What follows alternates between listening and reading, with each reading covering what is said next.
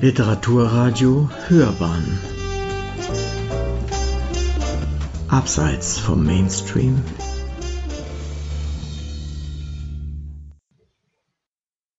wiederholten Male, zuletzt 2013, wir erinnern uns alle gut. Heute aber ist ein besonderer Abend, ähm, denn es geht nicht nur um dieses eine aktuell gerade erschienene neue Buch, sondern es geht um Franz Hohler als Ganzes. Wir feiern ihn, wir feiern seine 80 Jahre, wir feiern sein Werk. Dieses Werk erscheint in zwei Münchner Verlagen.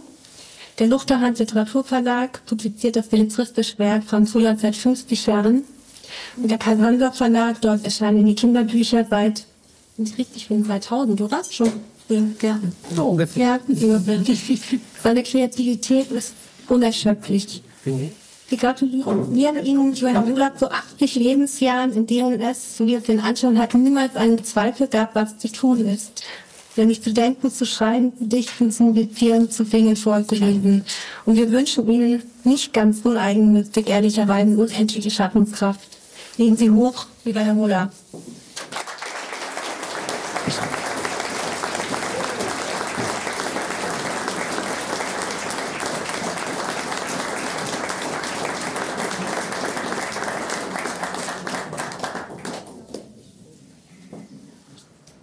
Ähm, genau, ein bis zwei Werke werden dennoch heute Abend im Fokus stehen, wobei, wenn ich das hier sehe, dann werden es doch ein paar mehr.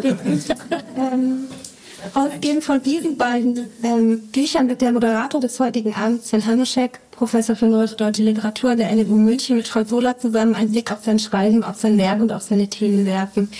Wir freuen uns sehr. Vielen Dank, dass Sie diese Aufgabe übernommen haben. Es ist eine kleine Herkulesaufgabe, aber diese Größenordnungen sind Sie ja mit Ihren tiefen Erforschungen umfänglicher Werke wie die Erich Kästners und Arno Schmitz gewohnt. Dank dafür, dass es hier so stattfinden kann, gebührt unser Mitveranstalter des heutigen Abends, dem Luchterhand Verlag. Vielen Dank vor allem Julia, für die Vermittlung dieser und viele andere wunderbaren Autorinnen ein Jahr.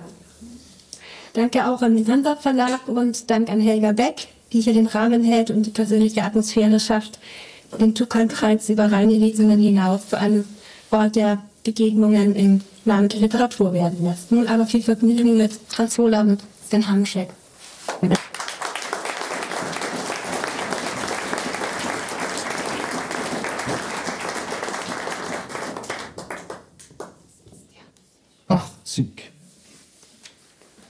Nun wird es ernst. Die Urheberrechtsgesellschaft, von welcher du eine Rente bekommst, verlangt einen Lebensnachweis. Das schraffierte Feld auf deinem Audiotest bedeutet einen Verlust von 54 Prozent des Gehörs im Hochtonbereich. Die Treppen werden auf einmal steiler, der Atem flacher.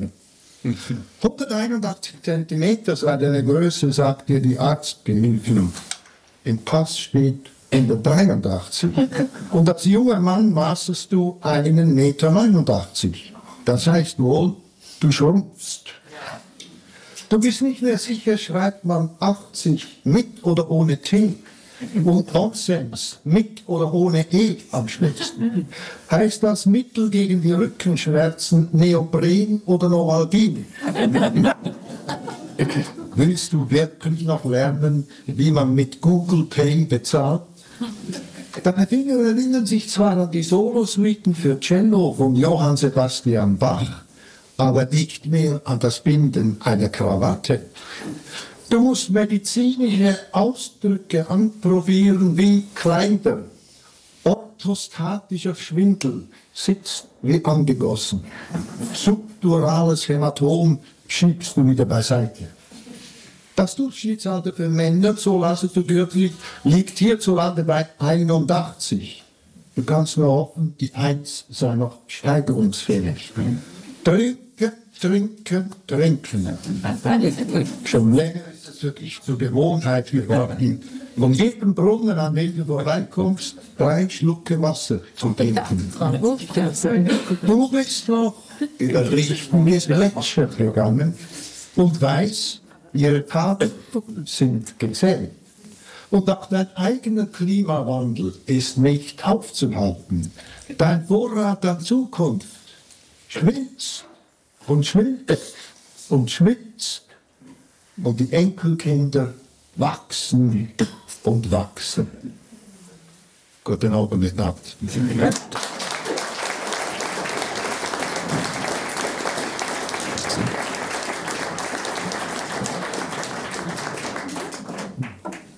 Ja, auch von mir guten Abend. Schön, dass Sie da sind, allesamt.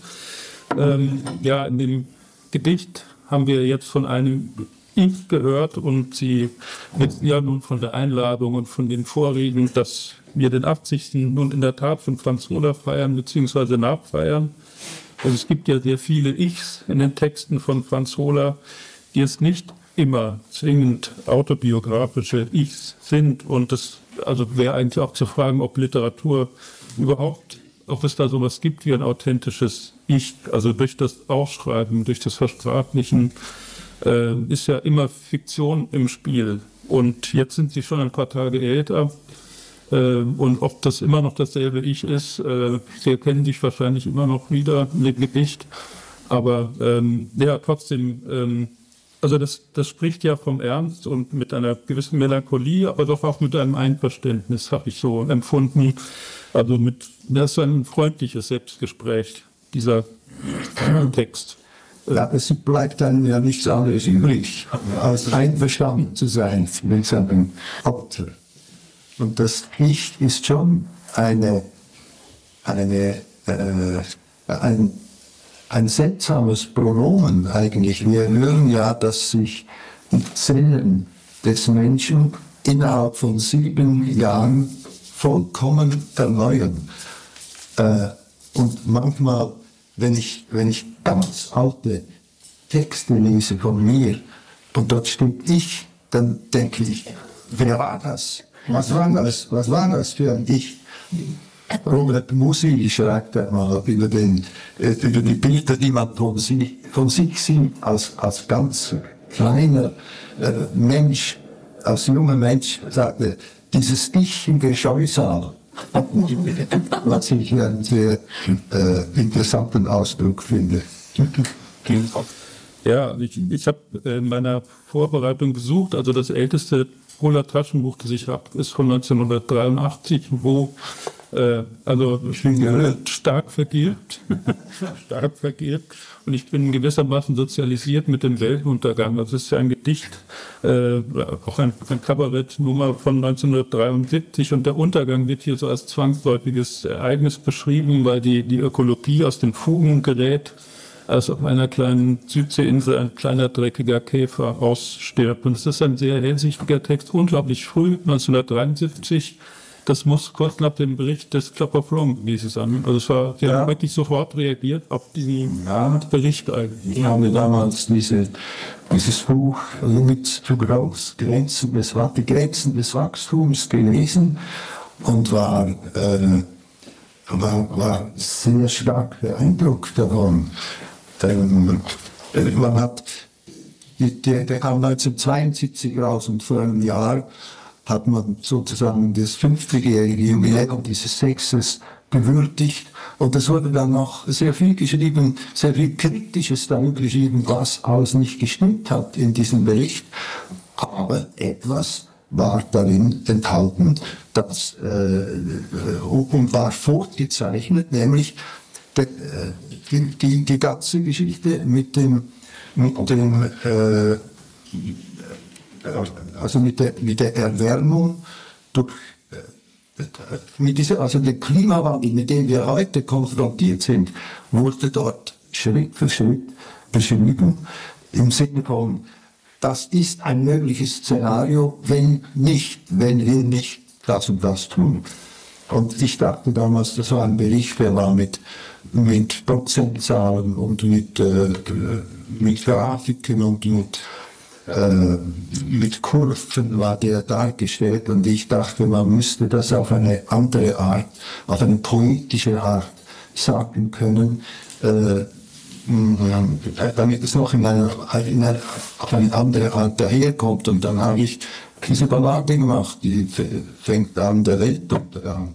Damen und Herren, je nachdem, was man heute so weiß, wird man folgendermaßen vor sich gehen. Am Anfang wird auf einer ziemlich kleinen Insel im südlichen Pazifik ein Käfer verschwinden. Ein unangenehmer und alle werden sagen, Gott sei Dank ist dieser Käfer endlich weg. Dieses fieberliche Jucken, das er brachte, und er war immer voller Dreck. Wenig später werden die Bewohner dieser Insel merken, dass am Morgen früh, wenn die Vögel singen, keine Stimme fehlt. Eine hohe und das Rede, die Vogels dessen Nahrung, das ist klar, der kleine, dreckige Käfer. Und so weiter und so weiter. Es gibt dann eine Kette, am Ende steht der Weltuntergang. Und der Schluss heißt, äh, wann wird das sein? Da kratzen sich die Wissenschaftler meistens in den Haaren. Sie sagen mit 10, in 20 Jahren, in 50 vielleicht oder auch erst in 100. Ich selber habe mich anders besonnen. Ich bin sicher, der Weltuntergang, meine Damen und Herren, hat schon begonnen.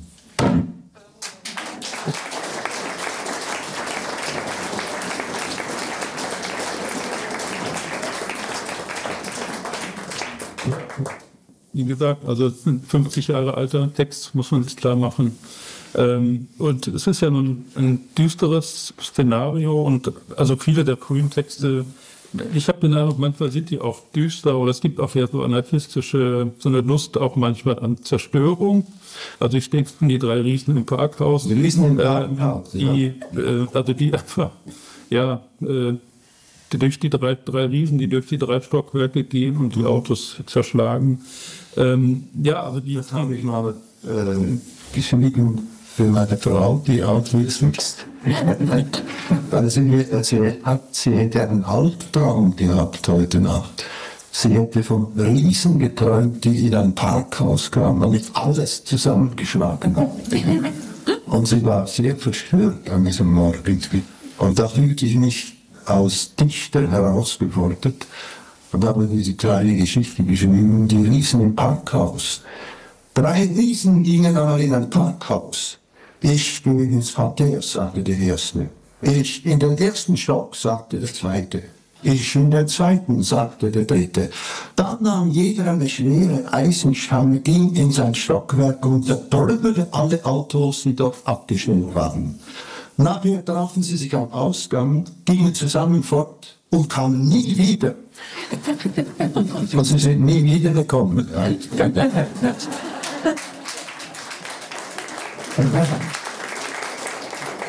Dann ist ja eine Schutzgeschichte für, für meine Frau, dass ich diese Riesen zum Teufel gejagt habe. Aber die sind unter anderem in meinem, in meiner Sammlung äh, mit Kindergeschichten, das große Buch. Und ich wurde noch einige Male auch kritisiert von etwas autoaffinen ähm, Menschen und auch, die sagen, also sehr pädagogisch sei das wohl noch nicht. Ja. Ja, Sie sind ja überhaupt einer der wenigen Autoren, finde ich, die Kinder- und Erwachsenenliteratur eigentlich beide gleich ernst nehmen. Also es ist jetzt keine, äh, keine Herablassung oder eine Literatur minderer Art, was für die Kinder kriegen. Äh, was, was bedeutet diese Doppelung denn für Sie? Also, dass Sie beide so mit gleichem Ernst bespielt haben. Also der Text gerade ist ja ein gutes Beispiel dafür, dass der eigentlich für Erwachsene wie für Kinder funktioniert, glaube ich. Diese Lust an der Zerstörung, die kann man ja auch als Erwachsene noch haben. Äh, nur äußert sich das vielleicht anders. Okay. Ja, das ist äh, etwas, das mir auch eben im Verlauf des Schreibens aufgegangen ist. Dass viele Geschichten, die ich geschrieben habe, habe ich überhaupt nicht für Kinder geschrieben habe aber gemerkt, dass sie äh, für Kinder ganz gut äh, funktionieren oder, oder eben auch verständlich sind, wenn vielleicht auch auf, auf eine andere Art. Also in diesem großen Buch, ähm, das der Hansa Verlag herausgebracht hat. Es sind 90 Geschichten und mindestens 30 davon habe ich überhaupt nicht für Kinder geschrieben. Und manchmal muss man bloß vielleicht, ich, ich schaue, wenn ich für Kinder schreibe, dass das Vokabular nicht äh, allzu kompliziert ist oder dass es nicht äh, überfordert mit dem Vokabular. und äh, schaue vielleicht, dass ich das eine oder andere Wort ähm, äh, ersetze in einer äh, in einer meiner Schöpfungsgeschichten steht von, äh, da ist von einer Göttin die Rede. Äh, Gott geht durchs Weltall und äh, auf der Suche nach irgendwas und kommt zu einer Baracke, wo eine Göttin arbeitet an der Erschaffung der Welt. Und äh, im Moment war sie gerade daran, äh, das Wasser zu erfinden und Gott ist sehr erstaunt. Er wäre nie auf die Idee gekommen, eine Substanz wie Wasser zu erschaffen. Gerade das, kann man sagen, die Göttin sei sozusagen die Grundlage des Lebens überhaupt. Und bei der Kinderfassung heißt es statt Substanz, heißt, äh, er wäre nie auf die Idee gekommen, so etwas wie Wasser zu erschaffen. Ja. Ja. Das sind die kleinen Unterschiede. Ja. Es gibt ja ein großes Sprachvergnügen eigentlich an den Texten und auch eine Suche nach dem seltenen Wort, habe ich manchmal den Eindruck. Weil es gibt ja einen, einen berndeutschen Text von Ihnen, also das, das Tote Mügerli, das aus lauter, also das eine Parodie aufs Berndeutsche ist und äh, in dem lauter Worte kommen, die nicht Berndeutsch, die erfunden sind. Also die so klingen wie dieser Dialekt, die es aber nicht sind. Äh, und es gibt auch, äh, also in einem der früheren Bücher gibt es auch ähm, österreichische Ortsnamen, die auch ganz schön sind, die aber auch erfunden sind. Also so etwas wie Salzstößel oder Grafsturgel oder Apostelwölbing. Äh, lesen Sie Wörterbücher als Anregung? Lesen Sie Sprachexperimentelle so jemand wie Jan? Also sind das Alltagsanregungen? Ähm, und bei Alltagsanregungen heute würde man ja erwarten, dass man irgendwie englische Worte mitkriegt oder so etwas mehr. Ja. Also bei Berndeutschen war es so, weil Sie sagen, ob ich äh, Lexika lese. Ich, ich wollte tatsächlich eine Parodie machen auf das Berndeutsche. Das Berndeutsche ist ein behäbiger Dialekt und hat eine, äh, es kommen immer wieder Ausdrücke vor, äh, die etwas altertümlich sind. Und ich habe dann ein berndeutsches Wörterbuch besorgt und habe angefangen, mir seltene Ausdrücke aufzuschreiben oder herauszuschreiben. Und spätestens beim Buchstaben B habe ich gedacht, das hört ja nicht auf. Das kann ich geradezu gut selber erfinden. Dann habe ich eine Geschichte gemacht mit lauter erfundenen berndeutschen Ausdrücken. Äh, also in Deutschland ist das, ist das, mehr, ist das eher, wenn ich das vortrage, ein ethnologischer, äh, von ethnologischem Interesse. Der Schöpferling unterhalten also es vielleicht später noch, dass man schon den Skibütze und das Kochli Moos gefordert hat, über das Fachswetter heigische Nerven zugelaufen. Und wenn hat man gestiegen und als Göckel, dass man das ganz fein hat, wenn der eine sich einander schädigt. Und diese, äh, diese Geschichte, das ist sagen, das ist ein Jugendwerk von über 50 Jahren. Die äh, hat sich hat sich so erhalten, äh, wurde immer, und wird immer noch auch äh, am, am, am Rundfunk gespielt und eine Zeit lang habe ich gesagt, diese, das Totemügeli, das ist dann irgendwie, das ist eine Erscheinung, die Sie sehen, das Totemügeli, wo nicht nur ein sechs, sondern vier, fünf, das ganze Chance in ja voll. Sie hat so geschwärmt. Äh, dieses Totemügeli habe ich gesagt, das ist meine Altersrente. Ja, das, äh, Totemügeli. Und unser Fernsehen, ich bin Punkt. Was das Interessante, etwas Interessantes war daran ist, dass einige dieser Ausdrücke, die ich, die ich erfunden habe, ins heutige normale Berndeutsch eingeflossen sind.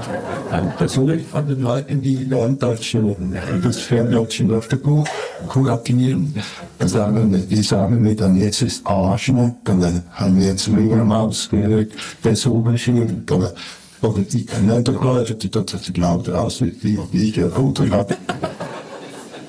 Dann viele Leute, das gehört zu meinen populärsten Texten in der Schweiz.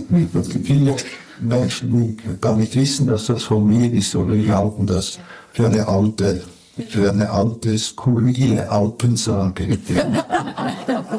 Ja.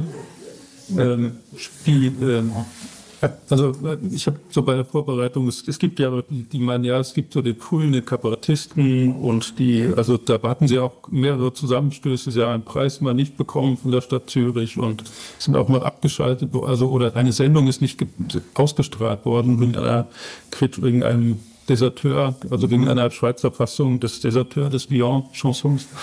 Und ähm, das, ich fand das immer, also quasi hier der Kabarettist und die kritischen Nummern und die politischen und da der, der Erzähler, der dann später kommt, sozusagen, ich fand das eigentlich künstlich, das ist doch eigentlich viel einheitlicher, oder wie sehen Sie das selber? Also Sie, würden Sie die, das Kabarett, das Sie jetzt nun nicht mehr machen seit ein paar Jahren, aber trotzdem sind da doch die Gemeinsamkeiten eigentlich viel stärker als die Unterschiede.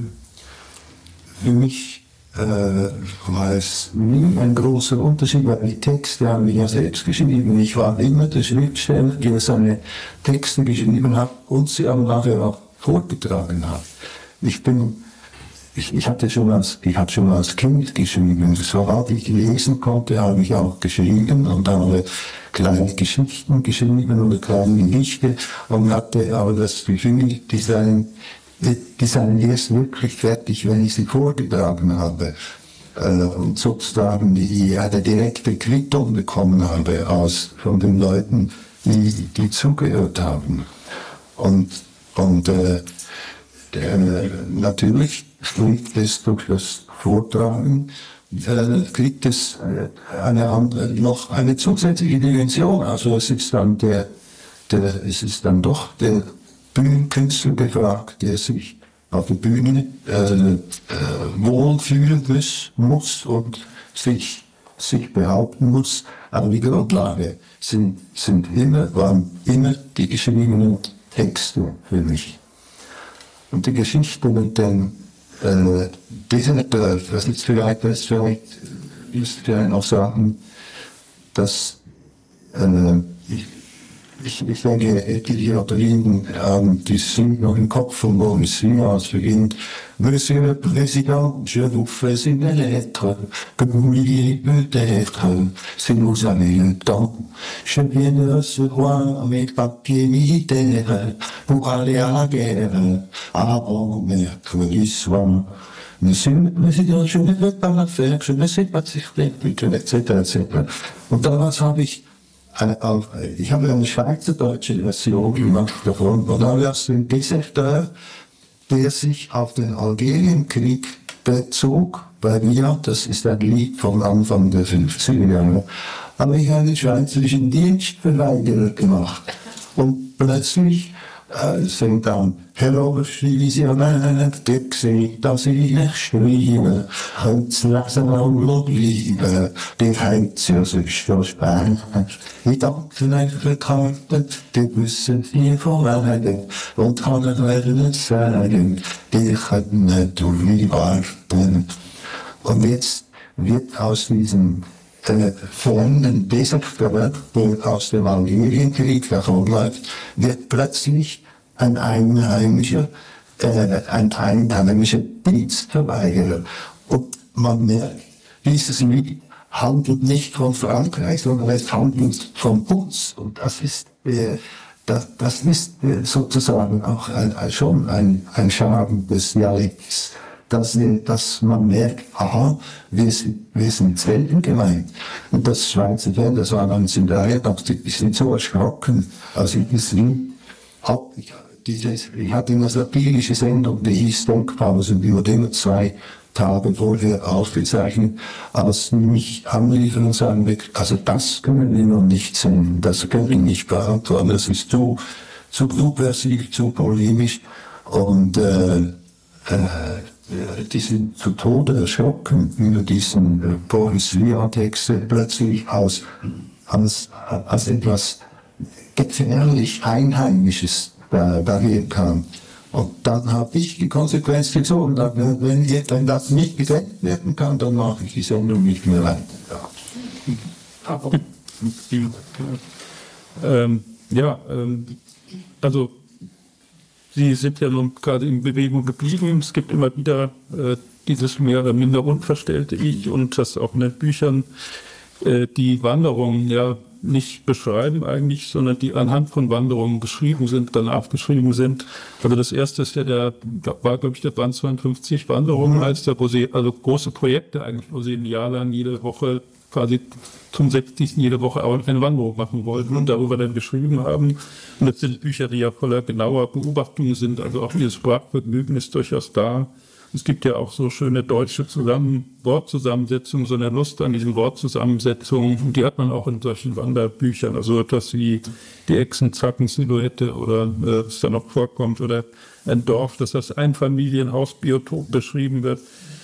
Und ähm, jetzt auch das jüngste Buch, das Rhein aufwärts, ist ja nun auch so ein Wanderbuch, auch ein Projekt, ähm, äh, den Rhein entlang zu laufen bis zur Quelle. Mhm. Und da wollten sie jetzt einen Auszug kriegen. Nach Wochen der Vorsicht, in denen ich bloß manchmal am frühen Morgen einen kleinen Spaziergang riskierte, um den Pandemiedrachen nicht in die Klauen zu laufen, oder in denen ich mit meiner Frau das Ritual begann, am Sonntagmorgen an den Waldrand des Käferbergs zu gehen und erwartungsvoll nach Osten zu blicken, um zu sehen, wie die Sonne und damit auch das Leben aufging nach Wochen der Vorsicht also der erste Ausflug also nichts wäre. Fast nichts. Eine Gesichtsmaske in der Hosentasche steige ich in Oerlikon in den Regionalexpress nach Schaffhausen. Im oberen Stock der ersten Klasse, der ersten Klasse sitzen nur noch zwei weitere Passagiere. Die Maske bleibt, wo sie ist. Der Rheinfall weltlich eh und je, doch für sich allein vom Menschen unbehelligt. Kein Besichtigungsboot kreist im großen Wasserbecken, in das er sich ergießt, und auf der Besucherplattform am anderen Ufer ist niemand zu sehen. Wahrscheinlich ist sie noch gesperrt, wie auf die Uferpromenade in Schaffhausen, um größere Menschenansammlungen zu vermeiden. Täusche ich mich beim Gang durch die Stadt oder schwingt in den Blicken der wenigen maskierten Menschen ein leiser Vorwurf an die unmaskierten mit. Ich überquere den Rhein auf der Brücke nach Feuertalen und mache mich auf dem Uferweg flussaufwärts. Der Rhein fließt überaus gemächlich. Es ist ihm nicht anzusehen, dass er sich wenig später in die Tiefe stürzen wird. Die Wassertropfen wissen noch nichts von ihrem Schicksal bald hinter Feuerteilen ein altes Klostergelände mit dem vielversprechenden Namen Paradies. An der dazugehörigen Gastwirtschaft trägt ein Plakat mit Paradies, offen ab 11 Uhr. Und das Trost für Enttäuschte, wir freuen uns auf Sie. Da es erst 10 Uhr ist, gehe ich weiter lassen mich auch nicht zu einem Besuch in der Eisenbibliothek verlocken, die sich mit über 40.000 Bänden zum Thema Eisen in einem Seitenarm des Klosters eingelistet hat. Im Scharenwald nehme ich das, was man in Japan ein Waldbad nennt. Lasse mich unter frischgrünen Baumwipfeln von Vogelrufen bezaubern, die ich noch nie gehört habe. Ab und zu kommt mir ein Paar in meinem Alter entgegen. Wir weichen uns aus, so gut es geht, und grüßen uns fast komplizenhaft, Strafentlassene. Auf der gegenüberliegenden Seite des Rheins erstreckt sich die deutsche Exklave Büsingen, in der ein Schweizer zollfrei ein Pfandleihhaus für Luxusautos betreibt. Viele Immobilienhändler, die Sie uns noch in einem Interview wissen, hätten bei der aufkommenden Corona-Krise ihre Autos bei ihm verpfändet und holten sie nun, da ihnen der Bund mit hohen Geldbeträgen unter die Arme greift, wieder zurück. Ich marschiere autolos wie Hans im Glück weiter, betrete in einem nächsten Kloster mit dem anrührenden Namen St. Katharinenthal eine golden funkelnde Barockkirche, doch da Bildschirm und Kopfhörer, die über Historie und spirituelle Hintergründe der Kirche Auskunft geben, außer Betrieb sind, wie auf einem aufgeklebten Zettel zu lesen ist, muss ich mich nicht damit beschäftigen, sondern setze mich an den Rhein, esse ein Sandwich, das ich mir beim Brezelkönig in Schaffhausen gekauft habe, und schaue zu, wie eine Grenzpatrouille mit einem Schweizer Fähnchen am Heck langsam den Fluss hochfährt. Ihr Boot ist englisch angeschrieben, Port de Bois, wenn ich richtig lese.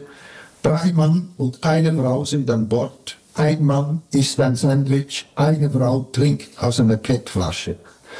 Kurz danach erreiche ich Gießenhofen, hinter dessen dörflichem Namen sich ein richtiges Städtchen verbirgt. Gehe zum Bahnhof, wo jede halbe Stunde ein Zug zurück nach Schaffhausen fährt und denke beim Einsteigen, warum wandere ich nicht von hier aus weiter am Rhein entlang, so weit, bis ich zu seiner Quelle komme?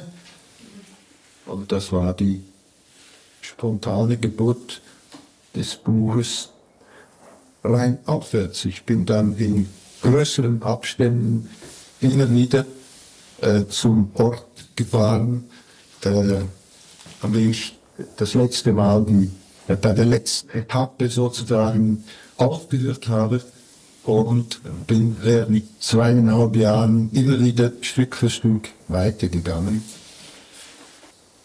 In Lienz steige ich vom Bux kommend aus dem Bus aus, in den ich vor einem Vierteljahr eingestiegen bin und gehe zum Rhein hinunter. Es wäre die letzte Gelegenheit, ein kleines Stück am österreichischen Ufer entlang zu gehen, aber neuerdings verbannt Österreich bei einem Grenzübertritt einen Corona-Test, der nicht älter als 72 Stunden sein darf. Ich konnte mich zwar inzwischen impfen lassen, weil er nicht noch das genügen würde und verzichte darauf, das Einreiseformular aus dem Internet herunterzuladen und auch mein Impfbüchlein mit den zwei entsprechenden Einträgen lasse ich zu Hause. Als ich einen Reiter und eine Reiterin von drüben über die Brücke kommen sehe, bedauere ich es schon fast. Sie sind so unbürokratisch unterwegs auf ihren Pferden. Doch da ist er wieder, der Rhein. Es ist ihm völlig gleichgültig, auf welcher Seite ich ihn begleite. Er lässt sein Wasser unermüdlich auf der Landesgrenze strömen, gurgeln und rauschen. Immer wieder sucht er seinen Weg zwischen Kiesbänken oder kleinen Kiesinseln hindurch, auf denen oft Enten stehen, die sich von Steinen kaum unterscheiden. Manchmal bilden sich auch Wassersackgassen, entweder in der Fließrichtung oder auch in der Gegenrichtung. Gelegentlich ist sogar eine Wasserwaage zu sehen, auf der sich Möwen ruhig im Kreis herum tragen lassen. Das Wasser hat einen bräunlichen Farbton, wohl von der langsamen Schneeschmelze in der Höhe. Alle Bergketten ringsum sind noch weiß, während es hier unten Frühling wird. Als ich nach einer guten Stunde die nächste Rheinbrücke erreiche, packe ich die Gelegenheit beim Schopf, mich doch noch ins Ausland abzusetzen und marschiere vom Grenzformalitäten unbehelligt unter der gehissten blau-roten Flagge mit der Krone im oberen Feld nach Liechtenstein hinüber. Ich schicke meiner Frau ein Foto mit dem Satz, bin im Fürstentum. Und sie schreibt zurück, oh, und ich war in Estrich. Danke für die fürstliche Nachrichten. Der Rhein sieht vom hiesigen Ufer nicht anders aus.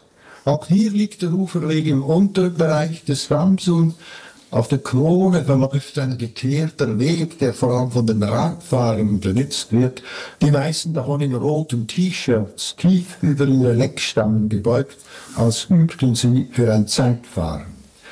Ein Satz, des Autors Gerhard Meyer kommt mir in den Sinn. Wenn sich des Jahres erster Radrennfahrer im Training auf der Straße zeigt, dann ist Frühling. Ob er schon gedüngt wird, hätte das kontaminiert den Flussgeruch. Ich steige zu einem Bänklein neben dem oberen Dammweg hoch und sehe auf der anderen Seite die Abwasserreinigungsanlage der elf Lichtensteiner Gemeinden. Auf der alles erklärenden Tafel bummeln Wörter wie Nachklärbecken, Überschussschlamm oder Klärgasanfall um meine Aufmerksamkeit. Am besten gefallen mir die Schneckenpumpen. Kleine Rauchschwaden steigen aus einigen der Becken auf. Der Reinigungseffekt wird mit 97 Prozent beziffert. Auf dem Radweg weitergehe, sehe ich unten den Auslauf in den Rhein. Das geklärte Wasser vereinigt sich mit dem Fluss und ist noch kurze Zeit zu erkennen.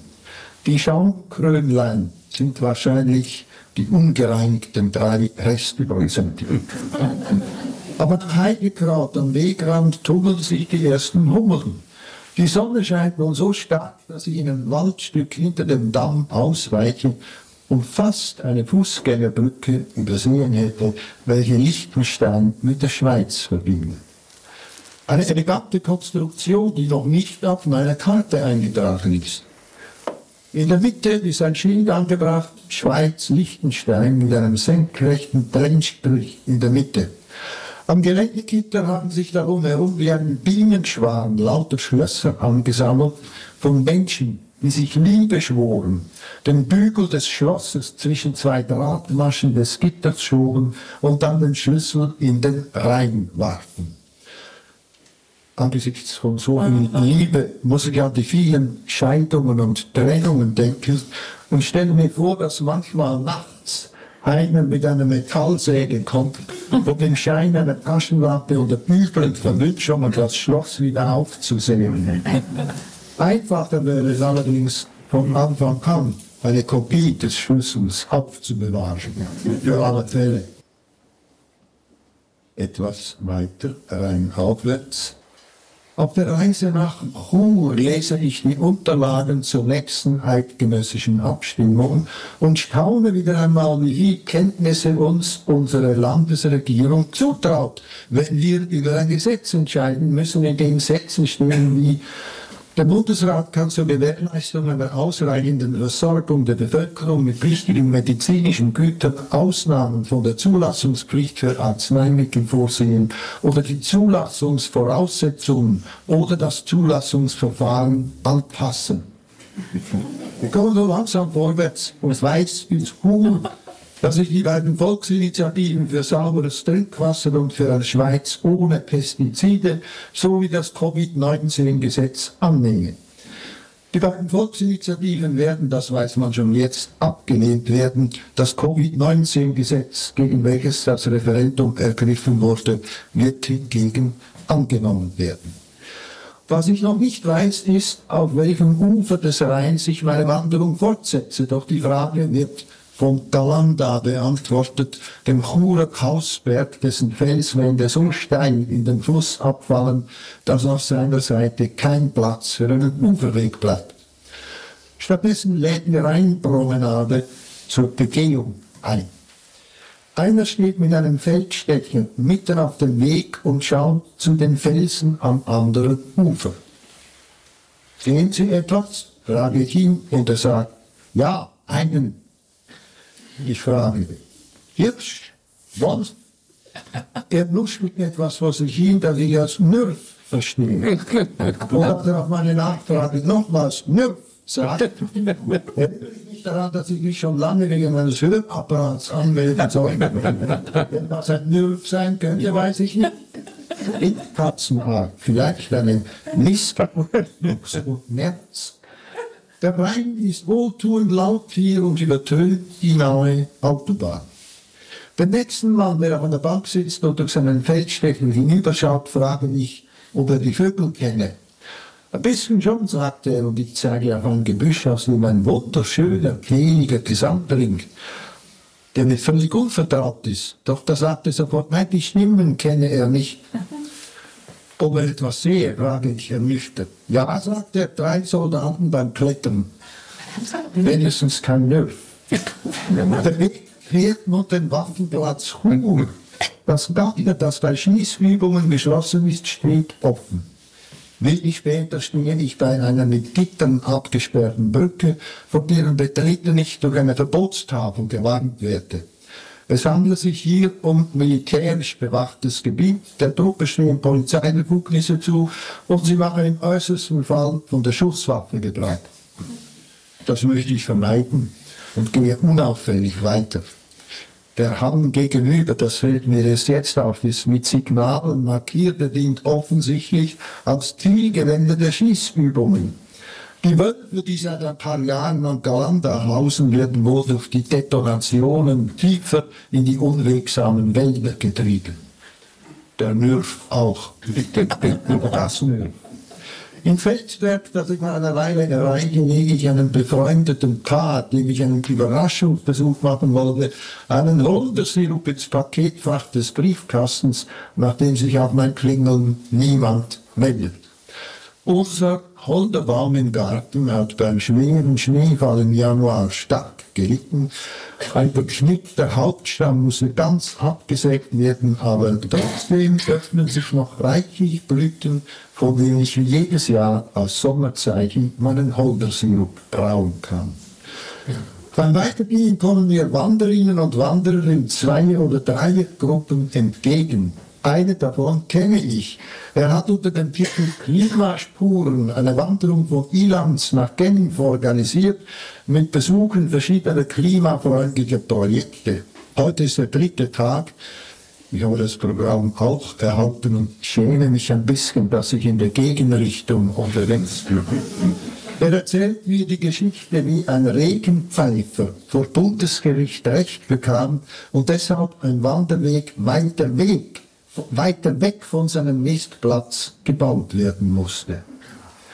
Mein Wanderweg steigt nun langsam an, unten wird der Rhein von einem Flusskraftwerk gestaut, vom anderen Ufer grüßt die Ems-Chemie, die man sich nicht ohne die Besitzerfamilie Blocher denken kann, welche zur ausreichenden Versorgung der Bevölkerung mit konservativen Gedanken einreckten.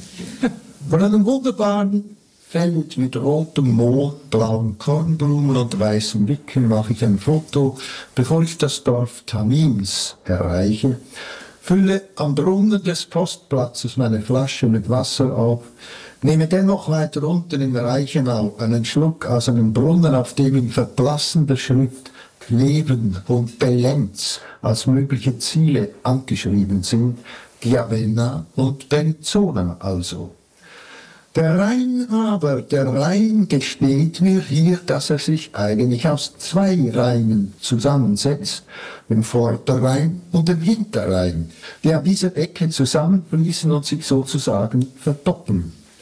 Von der Brücke aus, die zum Bahnhof führt, schaue ich in das große Strudeln beim Felsvorsprung hinunter. Welchen Rhein werde ich für die Fortsetzung meines Ganges auswählen? Wenn Sie das wissen wollen, dann empfehle ich Ihnen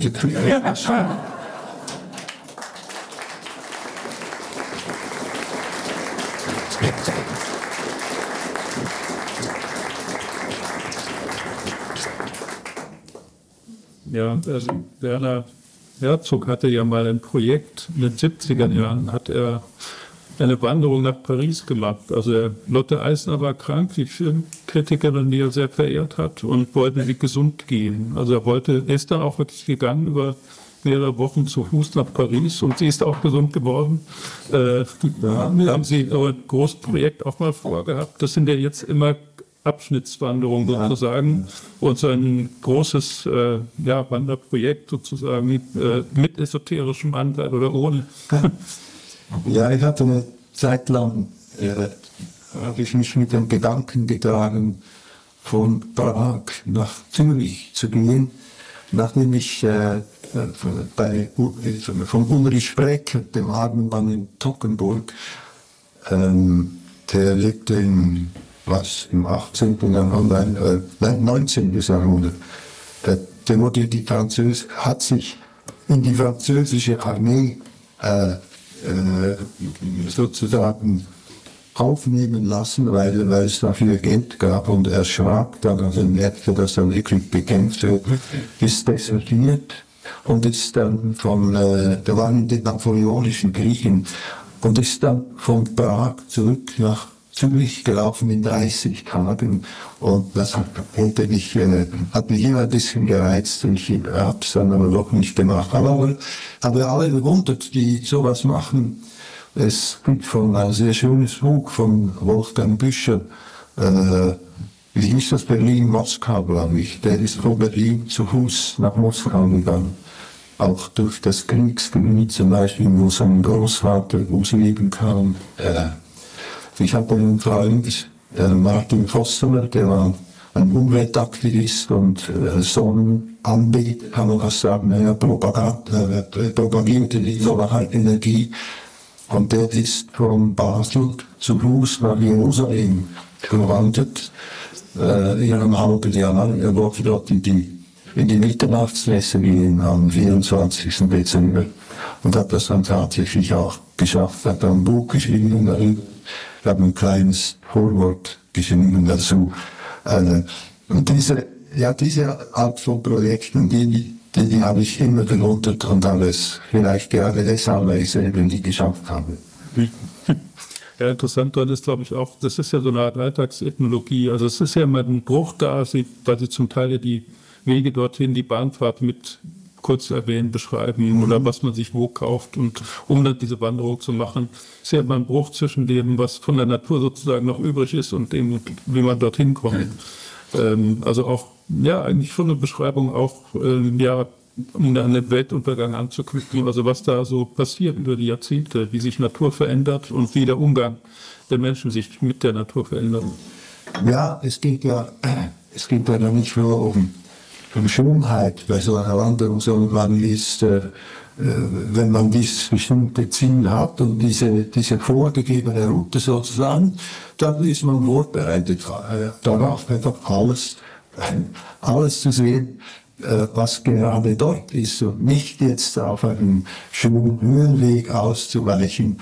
Äh, da hat mal äh, eine Leserin gesagt, die ich davon erzählt habe, der, wo ich gerade war, hat sie gesagt, aber, aber das ist ja gar nicht schön. Und da habe ich gesagt, ja, ne, es, es ist nicht schön, aber wahr.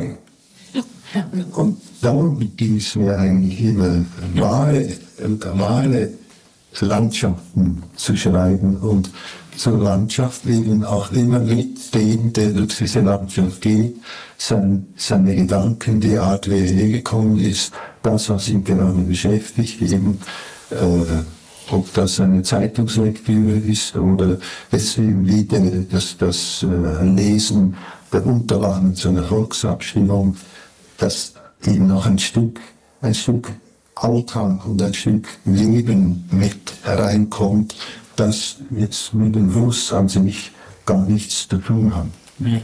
Also doch auch so eine Art Tagebuch ohne, also mit einem äußeren Anlass, ein Tagebuch, das Sie ja wohl nie geführt haben, aber dann doch so wie so ein ausschnittsweises Tagebuch sozusagen. Gekoppelt, geknüpft an diese Wanderung. Ja, ja. Also, äh, mit, mit langen, mit langen äh, Lehrabschnitten dazwischen. Ja. Genau, weil das zwei Monate gedauert, bis ich wieder dazugekommen bin, eine, eine Etappe zu machen. Ja, ja ähm, also ich würde gerne umschwenken zu einer ganz anderen Frage, in einem ganz anderen Bereich, äh, also auch ein bisschen im Blick auf den zweiten längeren Text, den Sie lesen werden heute. Ähm, ob das jetzt so die einseitigen, die kürzesten Geschichten sind, wo es ja sehr viele gibt, oder die Erzählungen, die äh, längeren. Es gibt ja immer so eine Lust am Absurden, am Surrealen. Also es gibt ja auch, ist auch oft so ein Alltagssurrealismus. Also sie beschreiben etwas, was eigentlich relativ gewöhnlich ist, ein Alltagsimpuls äh, sozusagen, und dann biegt die Geschichte sozusagen falsch ab. Dann wird was ganz anderes draus, was man oft eben auch nicht wirklichkeitskompatibel ist, etwas kann eine Katastrophe sein, es kann auch etwas Komisches, Humoristisches sein. Und äh, ich habe mich eben gefragt, was dieser spezielle Surrealismus bei Ihnen so mit dem historischen, mit dem Surrealismus der frühen Moderne zu tun hat. Da geht es ja sehr stark um ja, das Unbewusste, so ein Versuch da ranzukommen an ja so äh, ja auch über Träume, über Traumprosa, ähm, erkennen Sie da was wieder von sich oder ist das ein völlig anderer Ansatz? Es gibt ja doch auch große Unterschiede, aber es, in den Verfahren gibt es ja schon Ähnlichkeiten. Also für mich einen der ganz großen Surrealisten ist äh, Franz Kafka, den ich einfach immer sehr gern gelesen habe und von dessen Bildern ich äh, äh immer stark äh, beeindruckt war.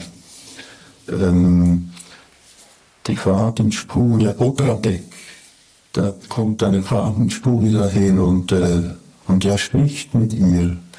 Äh, diese, diese ganzen, ähm, äh, oder schon nur, ich meine, die Verwandlung der 1,20 Gregor Samsam in die Käfer verwandelt. Und die, man hat dann eine Zeit lang die Hoffnung, vielleicht, kann man sich wieder zurückverwandeln. Man weiß aber eigentlich, nein, da gibt es keine Zurückverwandelung. Wenn du einmal in einen Käfer verwandelt bist, dann bleibst du ein Käfer.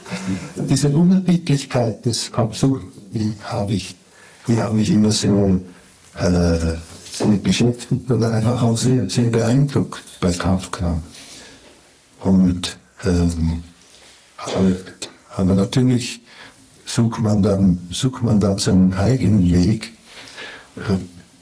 Ich möchte Ja, also etwas, drei kurze. etwas ganz Kleines. Mhm. Und vielleicht, Ja. ja. Mal schauen. Ja, ja, wir haben da zwei kleine Geschichten. Der Autostopper. Der Teufel machte einmal außerhalb von Bellinzona Autostopp, aber niemand wollte einen Typ mit Hörnern und einem Brett mitnehmen. Endlich, es ging schon gegen Abend, hielt ein Amerikanerwagen an und der Fahrer, ein jüngerer Mann mit langen Haaren und sanften Augen, hieß den Teufel einsteigen. Dieser setzte sich neben den Fahrer und gab als Reiseziel Rom an. Dort war er auch, sagte der sanfte Langhaarige und lächelte dem Außerstopper zu.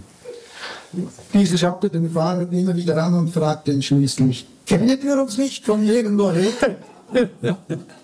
Ich glaube, wir haben uns zuletzt in der Wüste gesehen. Freundlich seine durchlöcherte Hand. Und was willst du in Rom? fragte der Teufel.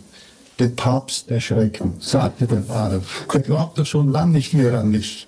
Und nicht kommen, fragte der Teufel. Aber gestern, sagte der Pfarrer. Zusammen sind wir stärker. Beide lachten und Jesus gab Gas.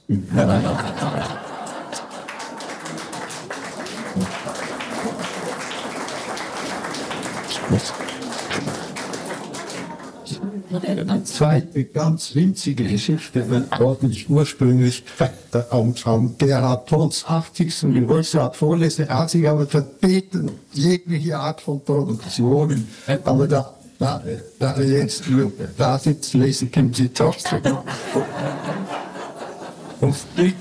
Ein Notfall. Vor dem Tierspital lag ein Walfisch. Was führt Sie zu uns? fragte ihn die Frau vom Empfang. Bauchweh, stöhnte der Wal. Sind Sie geimpft? fragte die Frau. Viermal, antwortete der Wal. Aber ich habe einen ungeimpften Propheten verschluckt.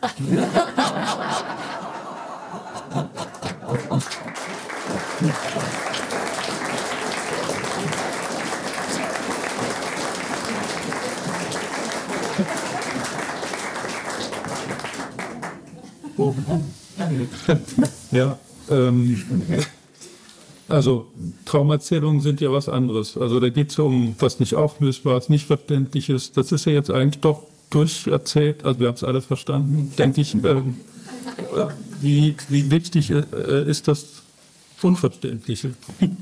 Wir sind ja eigentlich umgeben vom, vom Unverständlichen. Niemand versteht sein eigenes Leben, sage ich mal, in allen. Ja, eigentlich äh, ist das tatsächlich das Unverständliche auch etwas, für das einen antreibt, ähm, zu schreiben. Nämlich nicht Dinge, die man versteht, sondern die man nicht versteht. Und das ist ja auch das, das ist auch das Interessante an den Träumen, die Sie haben Sie angesprochen. Ich, äh, ich träume sehr viel und jede Nacht und wenn ich Morgen mir merken kann, dann schreibe ich sie auf und äh, denke ein bisschen darüber nach. Und die, äh, die Träume geben uns ja Nachrichten aus den weiten gelegenen Provinzen unseres Heiligen Reiches.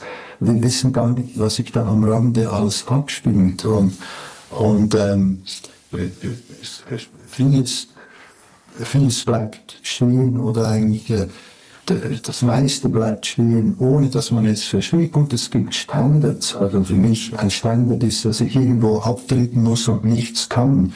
Das letzte, was ich mich erinnere, war, dass ich an einem klassischen Open-Air-Konzert eine Sonate von Beethoven auf dem Cello hätte spielen sollen. Der Pianist war, hat schon angefangen mit dem Vorspiel und ich hatte keine Noten und bin am Boden gekniet und habe in einem kleinen, dicken Buch gesucht, ob ich diese Sonate von Beethoven finde. Und natürlich habe ich sie nicht gefunden. Zum Glück hat dann ein Regen eingesetzt, das Publikum hat äh, schlagartig den, das Gelände verlassen und nur schwer. Die Sonate war, äh, war äh, so, also war nicht abgeweckt. Also die Leute haben gelacht. Immerhin haben sie gelacht, als ich nach diesen Noten gesucht habe. Oder letztens habe ich geträumt, dass Alexander der Große mit einem Schwert Tetra-Packungen entzwei gehauen hat. da hat er eben überhaupt nicht bestanden. Ne?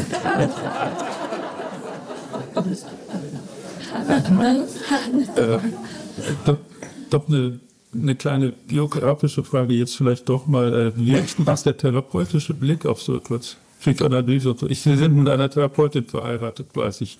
Ja, ja, ja, ja.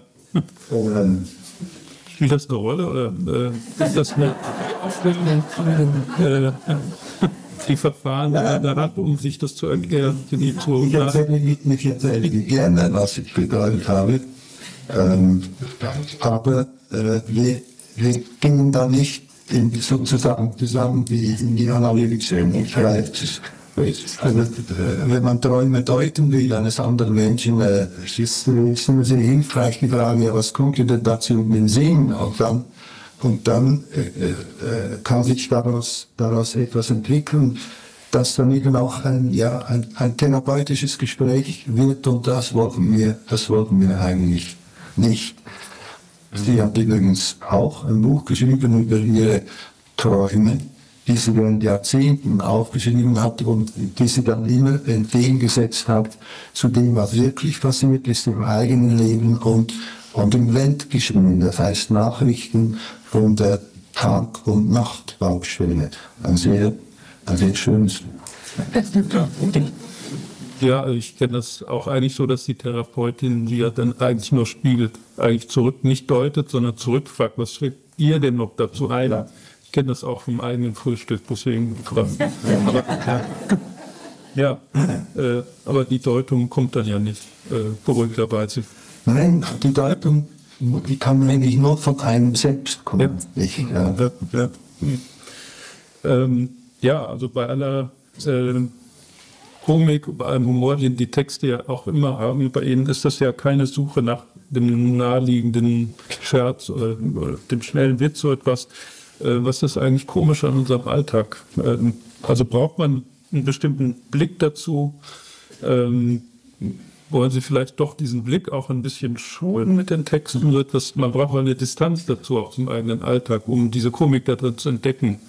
Und ähm, also um zu sehen, wie leicht vielleicht auch das Gewöhnliche ins Ungewöhnliche kippen kann. Also diese Brüche, diese surrealistischen Verfahren, äh, die ja, die eröffnen ja auch so eine Distanz. Die machen ja einen anderen Blick. Oder ja, lassen einen vielleicht auch das Komische leichter wahrnehmen an dem Alltäglichen. Ja, einfach dadurch auch, dass man es nicht als selbstverständlich nimmt, dass man das, was passiert, die, das, was in der Umgebung passiert, äh, äh, einerseits als Normalbetrieb wahrnimmt und andererseits aber auch sich nie vergisst, sich darüber zu wundern. Heute Morgen war ich in einem Lift in einem Hotel in, der Nähe von Kassel, in dem wir übernachtet haben. Und dort stand so die, die Aussicht auf Ostern mit, mit einer Menükarte, mit der Überschrift Ostern wird lecker. Und dachte ich, ja, ich liebe das auch so vorgestellt.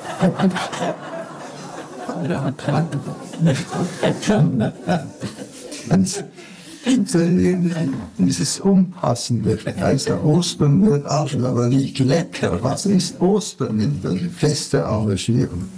Ein leckeres Schöpfung. Ja. Ähm, ja, ähm, wollen Sie zu dem äh, die Erzählung lesen? Also aus dem, das ist jetzt aus dem vorletzten Band, aus dem Enkeltrick, äh, eine der Geschichten, wo eben diese Realismen, diese Alltagsabbildungen sozusagen eine Rolle spielen. Ja, gern. Also, glaube ich, reicht, aber die ist nicht so, wa? Du heißt, äh,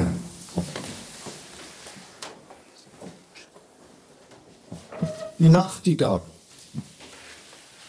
Als Selina eines Nachts um 1 Uhr kurz aufstand und das Fenster ihres Schlafzimmers öffnete, um etwas frische Luft hereinzulassen, fragte sie sich, ob sie noch träume, denn was sie hörte, war zweifellos Vogelgesang. Ihre Zweizimmerwohnung lag an einer Straße, die am Waldrand entlang führte. Es war Anfang Mai, da konzertierten tagsüber die Amseln, aber das nachts ein Vogelsang hatte sie noch nie erlebt in den sechs Jahren, seit sie hier wohnte. Zuerst dachte sie, es könne ein Wellensittich an einem offenen Fenster irgendwo in der Nachbarschaft sein, aber dass sie die vielen Variationen bemerkte, die mit kleinen Pausen vom hohen Zirprufen bis zu einem kehligen Schnarren reichten und durch gedehnte Pfiffe und anmutiges Zwitschern miteinander verbunden waren, wurde ihr klar, dass es nur eine Nachtigall sein konnte. Sie blieb eine Weile unter dem Fenster stehen und ließ den Zauber der ungewohnten Töne auf sich wirken, bevor sie sich hinlegte und mit einem Glücksgefühl wieder in den Schlaf fiel. Sie war Mathematiklehrerin an der Kantonsschule einer Kleinstadt im Mittelland und am nächsten Tag fragte sie ihre Kollegin Saskia, die Biologie unterrichtete, ob es möglich sei, dass es so nahe bei der Stadt Nachtigallen gebe. Sicher, sagte diese, sie selbst habe das letzte Mal in Berlin eine Singen gehört, in der Nähe des Olympiastadions. Dass in ihrer Stadt eine Nachtigall beobachtet worden sei, habe sie allerdings noch nie gehört, aber sie wohne noch nicht so lange hier und werde sich einmal erkundigen. Beim Ornithologischen Verein vielleicht. In der letzten Nacht ließ Selina das Fenster offen, wartete aber vergeblich auf den Gesang der Nachtigall. Tags darauf erzählte ihr Saskia im Lehrerzimmer, sie habe mit einem Mann vom Vorstand des Ornithologischen Vereins gesprochen und der habe zum letzten Mal vor über 20 Jahren im Auenwald am alten Flusslauf eine Nachtigall singen gehört. Er interessiere sich sehr und bitte sie, ihm eine Nachricht zu geben, wenn sie das nächste Mal eine höre. Sie gab ihm seine Handynummer und sagte, dasselbe gelte natürlich auch für sie selber und sie dürfe sie ruhig nachts anrufen. Sie würde sich dann aufs Fahrrad setzen und schnell zu ihr herüberkommen. Es dauerte ein paar Tage, bis Selina, die schon im Pyjama war und gerade zu Bett gehen wollte, den Gesang wieder vernahm. Diesmal kam nicht vom Waldrand, sondern der Vogel musste etwas tiefer im Wald sitzen, war aber immer noch sehr klar zu hören. Sie zog sich wieder an, äh, überlegte sich, ob sie Saskia wirklich anrufen sollte, es war immerhin schon halb zwölf, und tippte ihr dann eine Textnachricht in ihr Handy. Die Antwort war sofort da, komme. Eine Viertelstunde später standen die beiden Frauen vor der Tür des kleinen Mehrfamilienhauses, in dem Selina wohnte. Saskia war entzückt und bekräftigte, dass es nur eine Nachtigall sein konnte. Zusammen gingen sie zum nächsten Fußweg, der in den Wald hineinführte.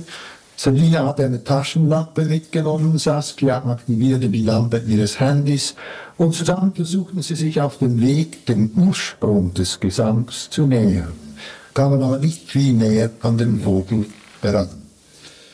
Als sie wieder vor Selinas Haustür standen, fragte Saskia, ob sie eigentlich den Ornithologen auch benachrichtigt habe.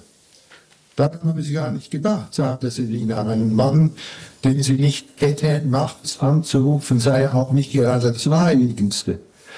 Sie beschlossen dann, ein Treffen mit ihm abzumachen. Satstian hatte vor, im nächsten Semester etwas über die Krähenschlafbäume beim Stauwehr zu machen, von denen sie erst kürzlich gehört hatte und war schon deswegen an einem lokalen Kontakt interessiert. Selina ging in ihre Wohnung, stellte sich unter das Fenster und lauschte in den Wald hinaus, aber der Gesang der Nachtigall war verstummt. Der Hobby-Ornithologe, ein Herr Roth, erwies sich als ein gut gelaunter, pensionierter Eisenbahner, der ebenso kenntnisreich wie gesprächig war. Sie hatten sich auf Saskias Wunsch im ältesten chinesischen Restaurant der Stadt verabredet, das für sein hervorragendes Teeangebot bekannt war. Herrn Roth gefiel das Treffen mit den beiden jungen Frauen und während sie einen geräucherten Lapsang Sochong tranken, zeigte er ihnen einen etwas abgegriffenen Ordner mit Beobachtungen, welche die Vereinsmitglieder von seltenen Vogelarten gemacht hatten, von Blaukirchen über Klappergrausmücken und Eisvögeln, bis hin zu jener Nachtigall, die er selbst seinerzeit gehört hatte. Damals fügte er hinzu, sei sie allerdings noch weniger selten gewesen. Als Lokomotivführer habe er oft Spätdienst gehabt und sei manchmal um Mitternacht noch in seinem VW zum Auenwald hinübergegangen. Seine Erika habe ihn sogar einmal gefragt, ob er eigentlich noch einer Frau nachsteige. Und da habe er gesagt, ja, einer Sängerin. Und er lachte herzlich über diese Anekdote. Seine Jovialität war nicht leicht zu ertragen. Aber als der Wirt Herr Wang fragte, ob er ihnen den Dessert des Hauses zubereiten dürfe, Äpfel im Honig gebacken, schwärmte Saskia davon sagte, das müssen Sie unbedingt probieren. Und so blieben sie noch etwas länger und Herr Roth holte zu seinen Erläuterungen über die Krähenschlafbäume beim Stauwehr aus, äh, als es so weit ging, die Krähenrufe lautstark zu imitieren, statt der dem Dessertteller bei ihnen stellten sie auf den Tisch und sagte zu Herrn Roth, er habe gedacht, eine Krähe sei hereingekommen. Könnte sogar stimmen, sagte dieser. Er sei wahrscheinlich in seinem früheren Leben eine Krähe gewesen. Wieder lachte er ausgiebig über seinen Scherz und Herr Wang lächelte freundlich mit. Schon am nächsten Abend gegen Mitternacht traf bei Saskia und bei Geni Roth das Treffen endete damit, dass Roth den Frauen das Du anbot. Er sei schließlich der Ältere und er heiße Eugen oder einfach Geni. Schon am nächsten Abend traf bei Saskia und bei Geni Roth eine Textnachricht ein, die Nachtigall singt. Eine Viertelstunde später fuhr Roths VW Golf vor. Gleich danach stellte Saskia ihr Fahrrad vor Selinas Haus ab. Roth war begeistert. Nach 20 Jahren zum ersten Mal wieder eine Nachtigall. Der Gesang kam aus derselben Richtung wie letztes Mal. Alle hatten ihre Taschenlampen dabei. Und als sie die leichte Wegbiegung erreichten, die von der Nachtigall wegführte, flüsterte Rot, er wolle noch etwas weiter gehen, machte ein paar Schritte weg vom Weg, um gleich danach mit einem Fluch ins Gestück zu stolpern. Mühsam richtete er sich auf. Die beiden Frauen riefen er Hilfe brauchte, was er ablehnte, und als sie ihn anleuchteten, sahen sie, dass sein Gesicht von Dornen zerkratzt war. Am übernächsten Tag erschien im Regionalblatt ein kleiner Hinweis, dass es im Rockenwald zurzeit eine Nachtigall gebe. Und es war auch genauer zu lesen, wo. Saskia ärgerte sich über den Artikel und rief Geni Roth an, ob er, ob er die der Zeitung geschickt habe. Als er dies bejahte, sagte sie, das diene sicher nicht dazu, dass das Vogelpaar in Ruhe brüten könne. Die seien so hoch oben, entgegnete Roth, dass sie sich nicht so leicht stören ließen. Und es sei doch gut, wenn wieder einmal das Interesse an den Vögeln geweckt wird. Und jetzt dann wurde es in den Nächten unruhiger vor Selinas Haus. Immer wieder parkten Autos, denen Menschen entstiegen, die sich mit Taschenlampen in den Wald begaben. Auch Fahrräder wurden am Waldeingang hingelegt. Und oft gab es laute Diskussionen, wenn Menschen enttäuscht aus dem Wald zurückkamen, weil sie die Nachtigall nicht gehört hatten. Und tatsächlich schien sie ein landisches Ding zu sein, denn sie sang längst nicht jede Nacht. Das ist eigenartig von Saskia, denn gewöhnlich blieben die Vögel in der Nähe ihres Nist- und Brutplatzes und die Männchen sängen dann regelmäßig. Geli Roth meldete sich eines Abends bei Selina und sagte ihr am Telefon, er habe einen besseren Weg herausgefunden, wie man in die Nähe der Nachtigall käme.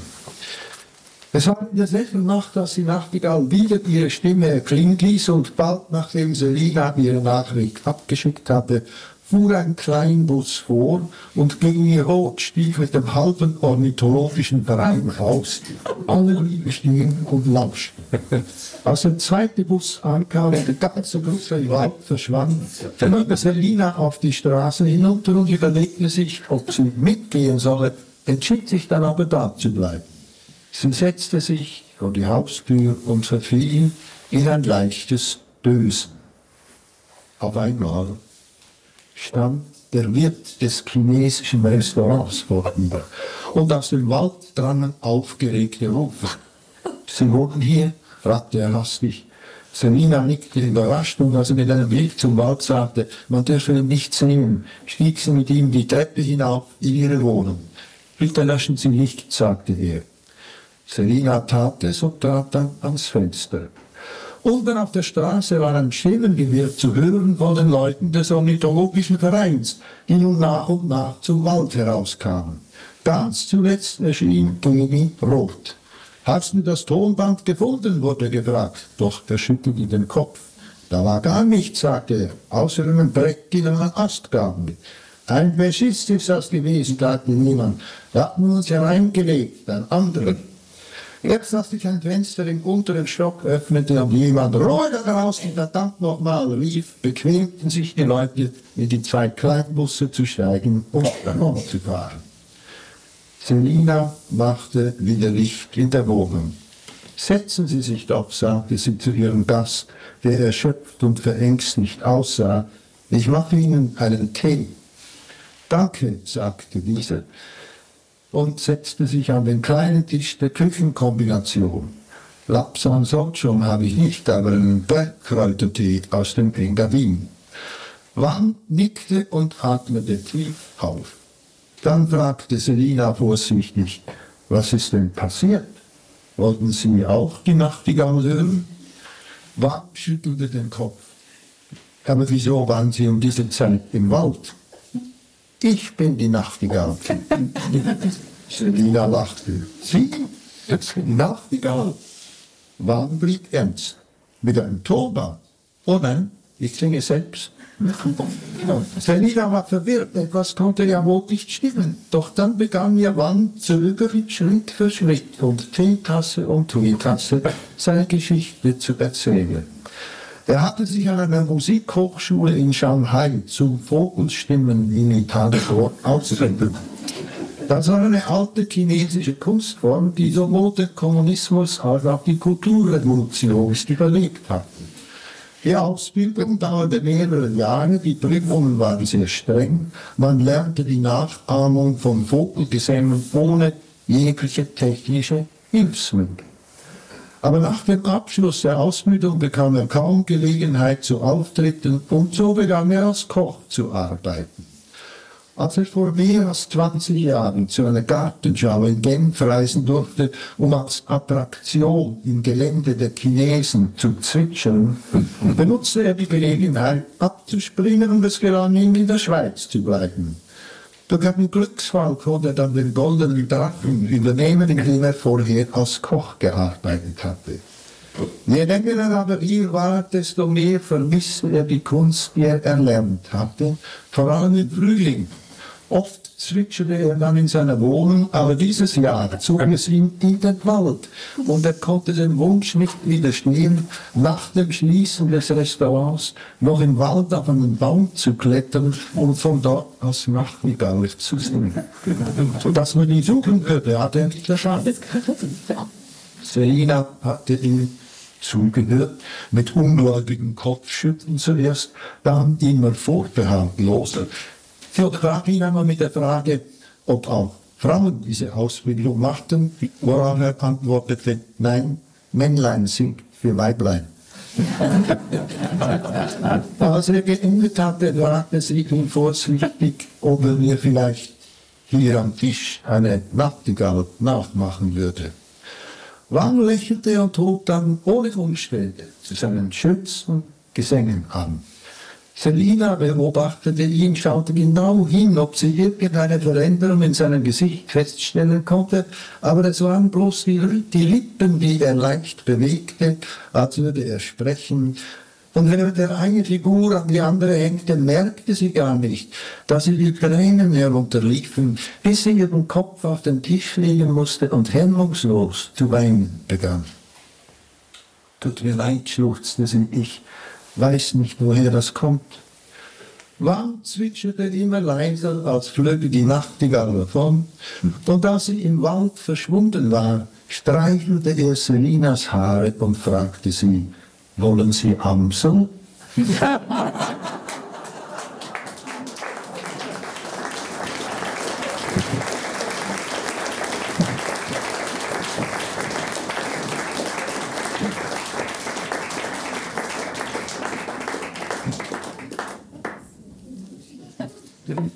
Ja, also Sie können sich jetzt fragen, wie oft im Leben Sie eine wirkliche Nachtigall gehört haben. Heute ist ja wahrscheinlich ein japanischer oder ein chinesischer Vogelstimme-Imitator wahrscheinlicher als eine echte Nachtigall. Ich habe schon öfters Nachtigallen singen gehört, aber tatsächlich äh, in, in Zürich nicht mehr. Aber es gibt diese, diese wunderschönen, wir sagen ja Perke, das ist in, auf Deutsch sagen wir Parks, was ich einen ziemlich festen Urlaub finde. Ein paar nichts zwischen den Perke ist doch. Wird in, äh, wo, wo war das? In, ähm, wo dieser Kurfürst war, von Sachsen-Anhalt, wo es diese wunderschönen Parks gibt, wo, wo viele Nachtigallen singen nachts. Also sie haben in Deutschland eh Chancen, Nachtigallen zu singen. Oder von Küchenuhr. Es gibt ja diese Mühlachtsraum natürlich. Ja, Ja, ne, dort sitzt die Kuckuck. ja, ja. ähm, ja, und die, die Geschichten, äh, ja, ist der Mensch das Geschichten erzählende Tier sozusagen. Also verstehen wir uns besser durch Geschichten. Also auch die Fragen, die unbeantwortbaren Fragen sozusagen. Für mich gehören Geschichten zu den Grundnahrungsmitteln. Ähm, äh, äh, also die, die, wenn, Sie die Kinder, wenn Sie die Kinder anschauen, äh, das ist eine der, das ist eine der großen Kinderfragen. Erzählst du mir eine Geschichte? Ähm, es ist der Wunsch, die Welt gespiegelt zu sehen in anderer Form. In einer, in einer Form, die man eigentlich, äh, die, die, dem, die dem Alltag auf irgendeine Weise entgegensteht. Und die, die eine, die eine Gegenwelt bedeutet. Die Gegenwelt, die Gegenwelt der Fantasie, in der alles möglich ist, was, äh, was in der wirklichen Welt nicht möglich ist. Deshalb dann auch und dort als der Autor steht, der dann sozusagen, äh, ist sozusagen, wir sind immer auf der Grenze zwischen dem Möglichen und dem Unmöglichen. Und dort kommt dann auch die Frage eben nach, nach dem Ich, in welche Welt gehört das jeweilige Ich. Äh, man wird sehr oft gefragt, ob man, ob man das oder das wahr sei. Es gibt eine Geschichte von mir, äh, äh, der, der heißt die Überraschung. Und dort erzähle ich von einem Besuch auf, äh, auf den Notre Dame de Paris am Morgen, ja, bevor die ersten Touristen kommen, wo mir die, die Prinzessin Diana entgegenstolpert auf und, und sie in meine Arme fällt und, und, und mich küsst. Und ich küsse sie. Und, äh, und sie kommt mir so bekannt vor. Und ich weiß nicht, ob jetzt am nächsten Tag, als ich lese von dem tödlichen Unfall, merke ich, wie ich geküsst habe am letzten Tag ihres Lebens. Und dann werde ich öfter sagen, ob das wahr ist. Ja, ist schön, dass die Leute mir zuhören. Als, und es ist eine Jahrenkettung. Das ist eine, eine Männerfantasie. Und, und, und äh, sie, sie, Ja. Und dadurch, dass es aus Ich-Geschichte daherkommt, äh, bekommt sie, bekommt sie eine, eine seltsame Scheinwahrscheinlichkeit. Nicht? Also man muss sich immer ein bisschen, äh, ein bisschen hüten, das nicht zu, äh, ja, zu wörtlich zu nehmen. Es gibt eine Geschichte von mir, die heißt Das Haustier, eine ältere Geschichte, die fängt an, ich und ich schreibe ich, weil ich nicht schreiben will, es war einmal jemand, der war so und so alt und hatte den und den Beruf und, äh, und wohnte dort und dort. Aber ich habe ein Haustier.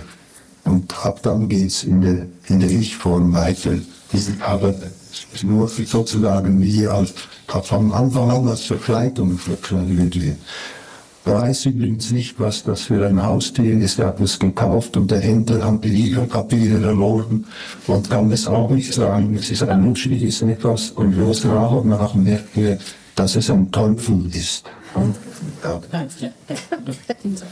Ähm, Sie haben ja noch, also es gibt ja drei Romane, die jetzt gerade neu erschienen sind, die als unter dem Sammelbegriff Bahnhofsromane die ja nicht in der Weise fantastisch sind, die, eigentlich stärker psychologische Romane sind, würde ich sagen. Und das Interessante an denen ist ja auch, dass es eigentlich um so einen Zufallsmoment geht, dass der Auslöser darstellt. Also ein Ereignis in einem Bahnhof, wo jemand etwas passiert, also ja, Frau klopft am Fenster eines Zugfensters, äh, klopft einen Mann an, also um sich auf sich aufmerksam zu machen. Äh, das ist einer der Auslöser. Ein Telefonat eines äh, einem öffentlichen Fernsprechapparat ist ein Auslöser.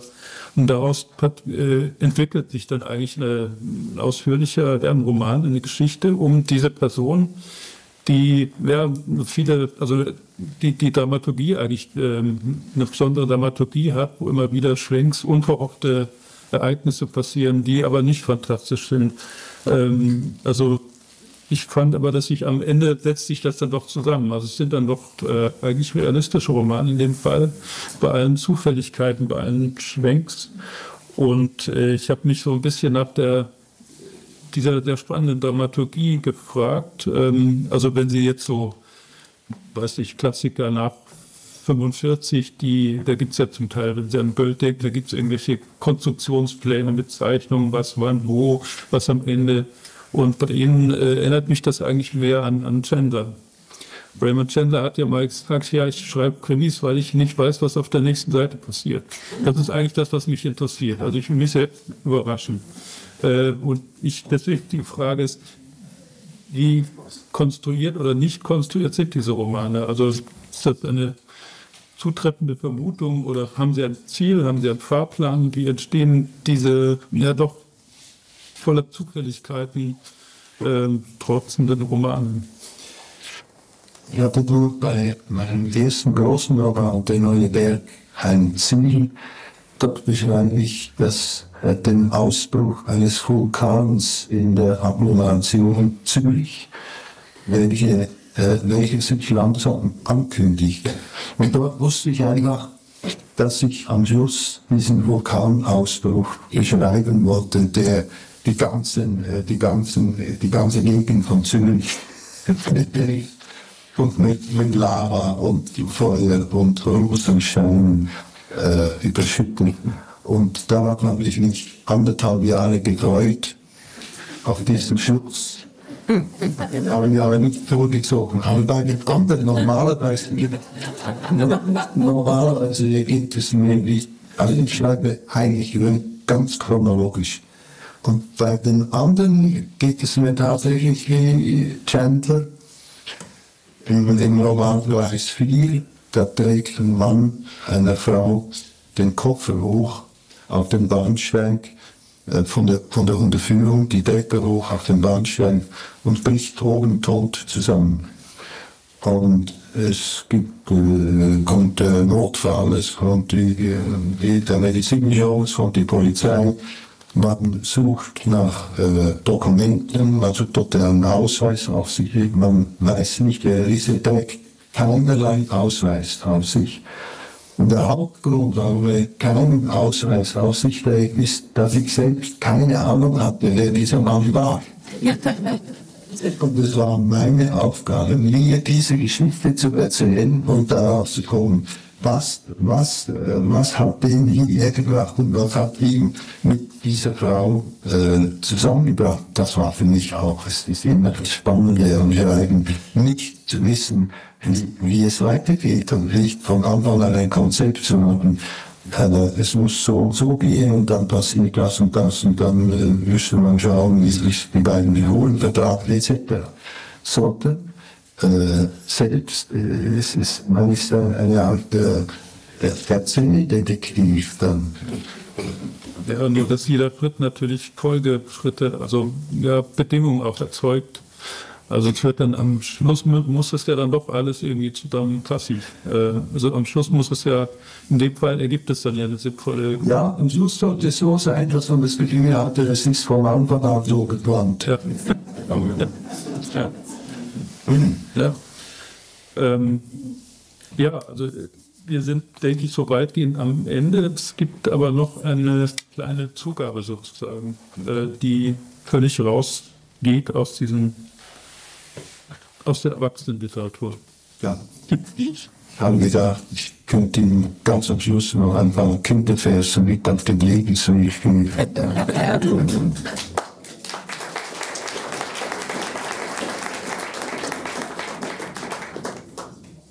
Das war ein Buch. Es war einmal ein Igel mit lauter Versen, die mit Es war einmal beginnen. Es war einmal ein Mann, an dem war fast nichts dran. Er war ein dünner Strich und das war ärgerlich. Liegt man in ihn hinein, dann schrieb er, nein, nein, nein, es handelt sich beim Strich um mich, um mich, um mich. Das war schon das Erste. Aber es war einmal ein Stern, der hatte Kühe gern. Es war so kalt im Aul und weit und breit kein Stall. Er gab sich große Mühe und rief, kommt her, ihr Kühe. Es kamen aber keine. Und so blieb er alleine. Es war mal ein Blitz, der machte einen Witz. Er schlug bei Sonnenschein in einen Wachhund ein. Der wedelt mit dem Schwanz und sagt, ich heiße Franz. Darauf sagt ihm der Blitz, wie schön, ich heiße Fritz. es war einmal ein Dachs, der aß am liebsten. Doch gab es das fast nie. Da sprach er, irgendwie ist ohne Lachs fast schöner. Jetzt aß er nur noch Döner. Es war einmal ein Bär. Der fand, er sei zu schwer. Er nahm sich vor zu fasten und ging zum Vorratskasten. Er brummte, das muss weg, sonst hat es keinen Zweck. Es schmeckt ihm alles sehr. Jetzt liegt er etwas mehr. Es war mal ein Huhn, das hatte nichts zu tun. Da sagte ihm Frau Meier, komm, leg mir doch zwei Eier. Da ging das Huhn ins Klo und sagte laut, so, so. Die Eier legt es munter und spült sie dann hinunter. Es war mal ein Fuchs, der machte keinen Mucks. Mucks. Ja, laute Dichterin. Der Tukankreisee. Er lag so still im Gras, dass sich ein dummer Has zum Ausruhen auf ihn setzte. Das war dann auch das Letzte. Ganz kleine, speziell für heute. Also ein bisschen zweifelhaft, aber ich lese trotzdem. Es, es war einmal ein Tukan, der reiste mit dem Zug ab. Er fragte den Gorilla, kennst du die Seidelvilla? Er sagte, sicherlich, dort wartet man auf dich.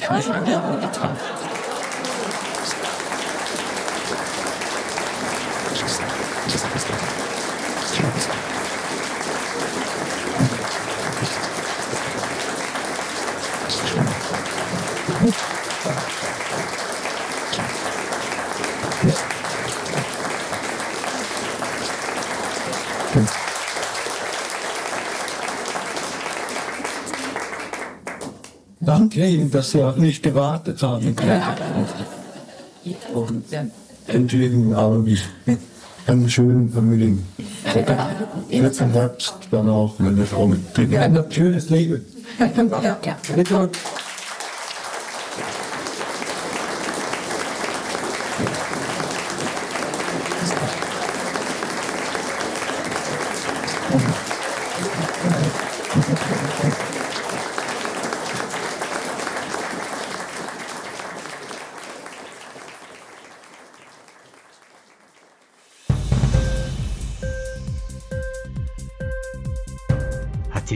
Gefallen?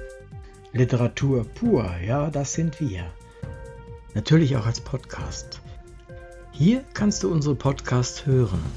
Anchor, Spotify, Apple Podcast, iTunes, Google Podcasts, radio.de und viele andere mehr.